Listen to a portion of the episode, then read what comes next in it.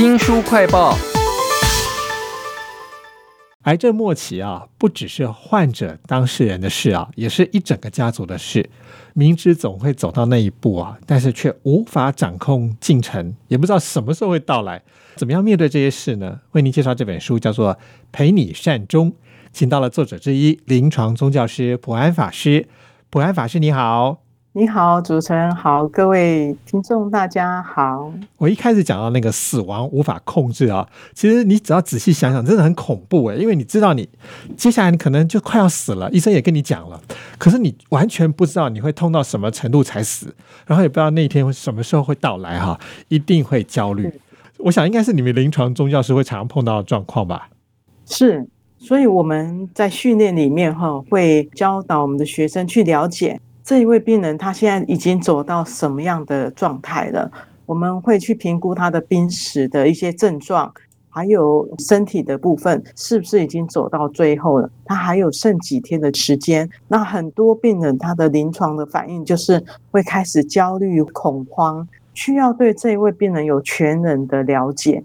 这个了解会帮助我们看到他，比如说我们知道他的宗教信仰，如果他是佛教徒。那我们就会协助他挂了阿弥陀佛的像，提醒他常常去观想阿弥陀佛，回到他以前的修行的经验。如果这样可以的话，这个病人通常就会平静下来了。那如果他不是心因性的，而是纯粹身体的痛苦，某一部分的人在临终的时候会有一个比较大的疼痛经验。那如果那个痛是因为身体的症状的话，那我们就是医疗的部分会进行一些的控制。那很多可是多数看来是心因性的，害怕死亡或知道自己可能快要离开了。那这个经验我们称为身体跟心理要分离的过程。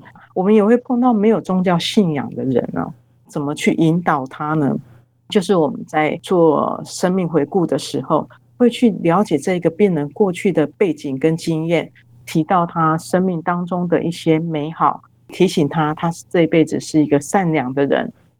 他万一他这辈子不是善良的人，或者他做了很多错事，那我觉得宗教师的功用就在这里，就是协助他跟他做错的事情，他要去和解，他必须要原谅自己、他人，甚至于他要向对方忏悔。放下自己，那我觉得宗教是这一部分做的还是蛮多的。在《陪你善终》这本书当中，我们看到了临床宗教师其实做了一些非常需要专业的事情哈，尤其像是面对要死的前面这一段哈，真的很痛苦。我想搞不好沟通的时候也常常会碰到他们火气很大之类的。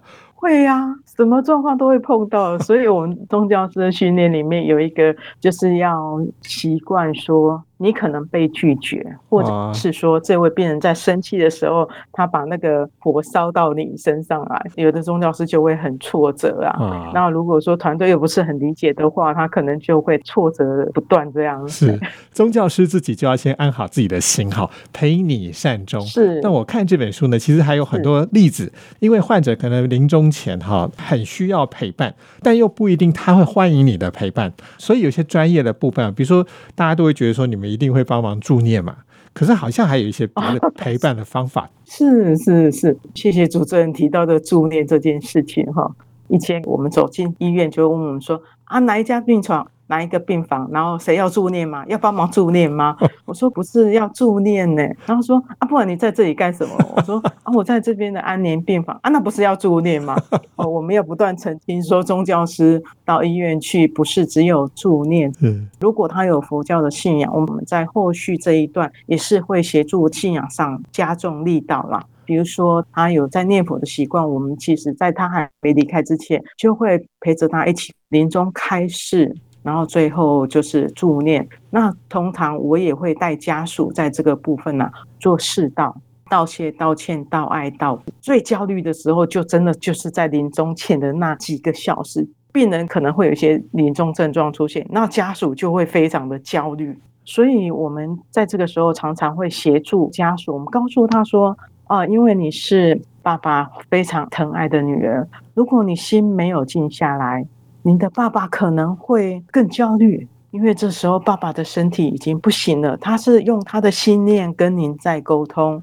如果您太紧张了，爸爸也会跟着很紧张。嗯那我们要不要一起坐下来跟爸爸一起念佛？因为爸爸以前就有念佛的习惯，只要坐下来开始念佛，病人就会安定下来。其实这本《陪你善终》啊，里面有超多的故事啊。比如说，有一个父亲本来好不容易被你们安抚下来，他决定啊要回到家里善终了。到到家里面以后的儿女助念了两个小时，才发现，哎，好像也没有如预期的很快就要走啊。大家开始焦急了。这种焦急其实也是需要宗教师来安抚的。那我还看到另外一个故事是说，可能他快要走之前呢，他已经做了一些动作，然后你们在想说他是不是？瞻望就是已经不太正常了，可是后来好像又觉得他那个动作跟进了西方极乐净土有关，这些都在这本《陪你善终》当中。那我看到有一个非常专业的部分是地水火风四大不调，这是我们常常看到有关于这个灾害的一些观念，但是你们竟然可以把它跟人要临终之前四大分解可以结合在一起，而且不同的动作、不同的焦虑，可能就跟不同的不调有关。那家属要怎么样察觉？那宗教是要如何帮忙来处理这个情况呢？这一个状况比较会出现在临终前的一段时间，这也是这本书里面比较特别的地方。比如说，有一位躺在床上，可是他却不断的拉着床缘，说：“啊，我快摔死了，我快摔死了！你们赶快把我拉起来，救救我，救救我！”那时候没经验呐、就想说：“啊，你不是好好的躺在床上吗？” 后来陆陆续续又判到有一些病人他是有这样的情况出现，那我们把这些临床的状况把它归纳起来，那其实这也是这一本书里面这个单元是一个很重要的存在。是呃，尤其我们看到有有一位病人他在火大做分解的时候，他就是一直看到在灰修处啦，哇，其实那是他内在意向的一个部分。很奇妙的是，如果你没有跟着他的脉络去走，这位病人会对你非常的生气，而且他我会觉得说，你们认为我是疯子，明明的灰修处，怎么还不救我出去，还把我放在灰修处的现场？哇，然后他就更焦虑。那所以在他们眼里面，他们看到的是真的，可是因为我们不是在那个情境，尤其是家属就会要求医疗人员说啊，要不要再给他打一支啊，让他晕了，他就不会一直胡言乱语。哦可，是我们就发现说，这个解决方法不是最好的解决方法。那我们试着去跟他对话，我们就发现这样的对话是有用的。其实里面有很多的个案，书里面这一部分我们的描写的篇幅也也还蛮多的。当然，我们在谈到地水火风这个部分，我们通常也会去呃比较看到一个临床现象，叫做临终瞻望。我们也是会跟医疗人员做配合的。原来陪你善终啊，这临床宗教是要面对的问题还更多。我甚至觉得有点像是藏传佛教里头的那种概念哈。对那书里面其实还有一个故事呢，放在最后，我觉得蛮特别的，就是是临床宗教师他自己的父亲也挨末了。真的很困难呢。临床宗教师照顾自己癌末的亲人，他的专业角色应该他会非常的了解整个状况才对。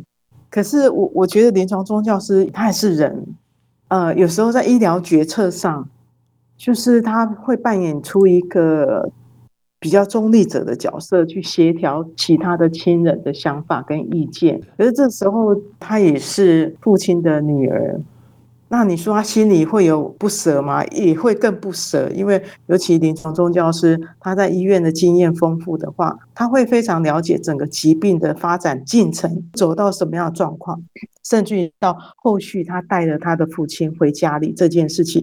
我说实在，这是很勇敢的一个决定，因为回去照顾可能会有一些医疗上我们需要被协助的地方。